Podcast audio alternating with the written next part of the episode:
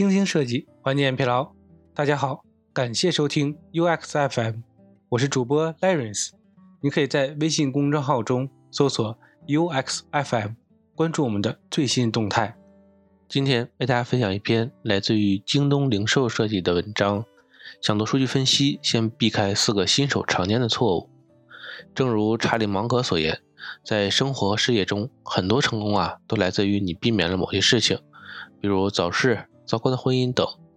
我相信呢，和要做到好而深入的数据分析相比呢，不在数据分析中踩坑，会是更易于执行的事情，也是这篇文章诞生的原因。错误一。最后一刻呀，才想起要数据分析。典型的场景是，领导和你说，明天交一个总结 PPT 给我。这个时候啊，你才想起来去提数和分析，很有可能啊为时已晚。如果是常规的数据呢，可以看内部的数据平台去获取；但是如果是个性化的看数需求，就必须经历以下的步骤：确定买点方案，开发买点，与数据分析师的具体提数需求沟通。实际提数、整理数据、最终分析，在这么长的链路中呢，如果有哪一步漏了，都有可能啊导致你拿不到想要的数据。那么解决方案是怎么样的呢？应该从项目初始阶段呢就要有数据的思维，根据你的方案去定义你应该看什么样的数据来衡量最终的设计成败。这样一来，好处是呢，首先会倒逼我们从考虑方案的时候啊。就专注于能带来实际数据提升的方案，避免自嗨型的方案，没有办法衡量结果成败的方案。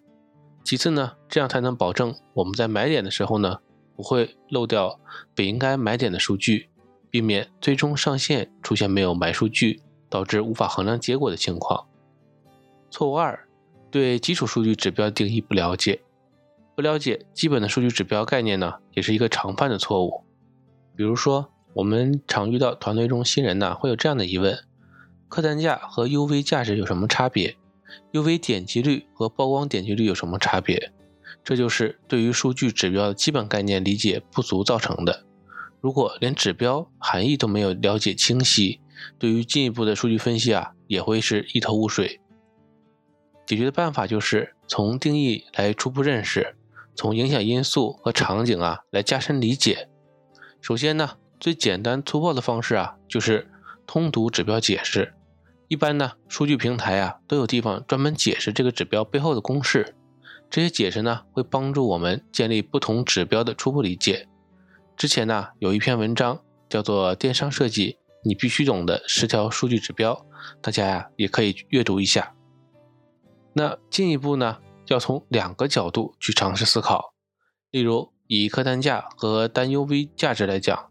第一个角度呢，是看这个指标关键因素，像客单价呀，更容易受到货的属性影响。奢侈品的客单价天然呢就会趋向于比消费品客单价更高。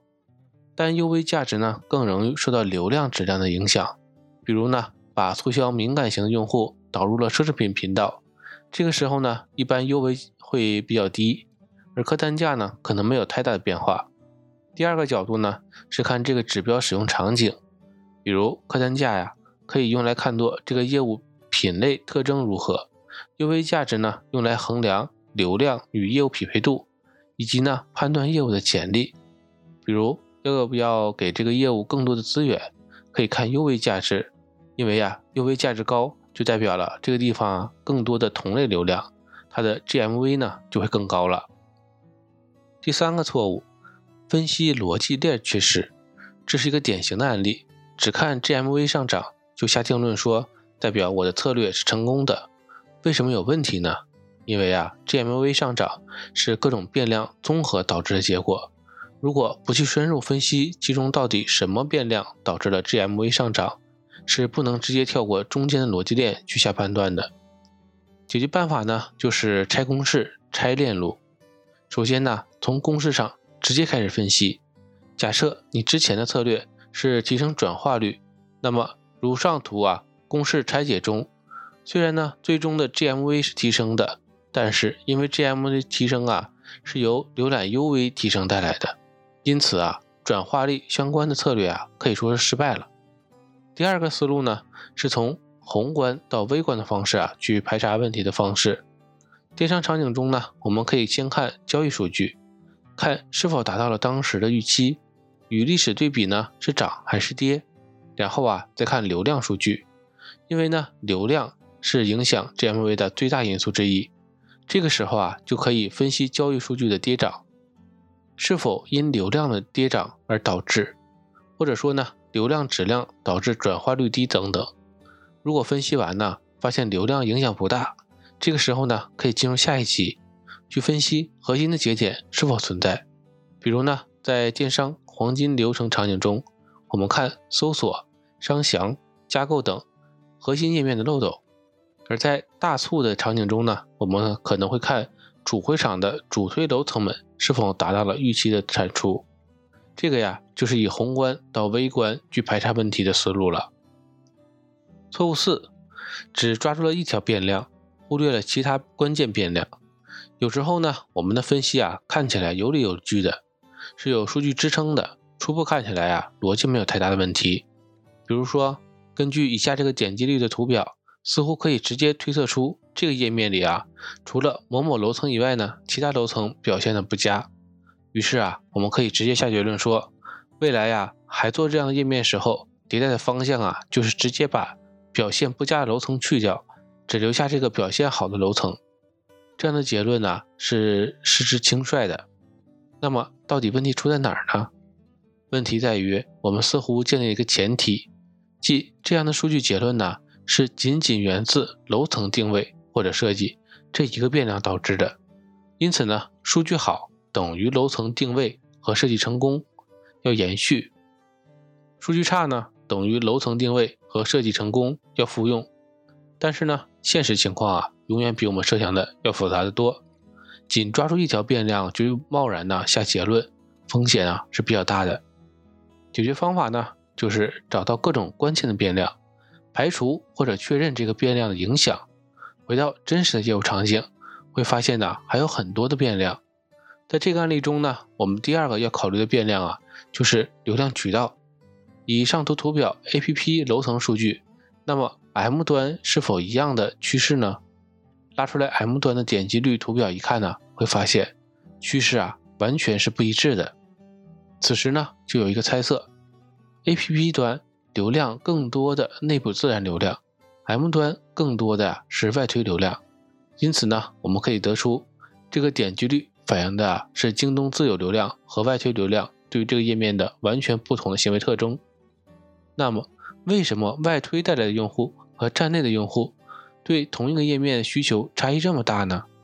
因为啊，这是一个以 IP 内容为主的页面，页面大部分区域呢都是 IP 商品，是带有一定粉丝向的。直到页面很下方啊，才有非 IP 角度的商品。这里的商品呢是全品类的。说到这里，大家应该意识到了，这里啊还有第三个变量，楼层的内容差异。此时呢，把第二个变量与第三个变量交叉判断，就是本次数据分析的关键问题：楼层内容与流量渠道的匹配度高低。根据上面的分析啊，我们可以得出最终的结论：外推带来的用户啊，对于页面主推的 IP 内容更感兴趣，说明呢，本次外推触达的用户更精准，符合这个页面的用户群体。而站内用户呢，对于页面主推内容啊，是缺乏兴趣的。只有看到全品类楼层才有兴趣，说明呢站内自有流量与本次 IP 内容啊不太匹配。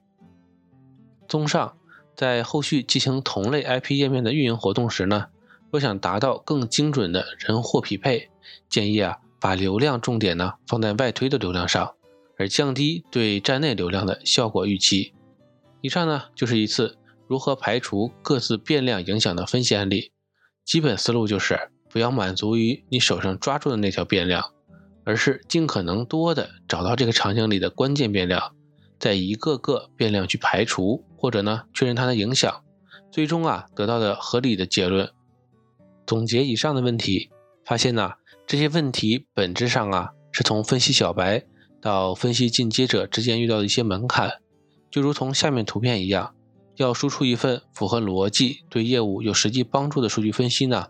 我们呢就需要避免踩到这些坑，而我们解决办法呢，就是要做好以下几件事：在全链路有数据意识，避免在最后一步才想起数据分析；对数据指标有基本的认识，避免拿着指标啊一头雾水。分析时呢，要有数源逻辑，避免呢仅通过一个指标判断成败。穷举各种可能的变量，避免只抓到一个变量就下判断。以上呢就是关于数据分析如何才能不踩坑的个人心得，希望能给大家带来帮助。今天的内容就到这里了，让我们期待下期的精彩内容。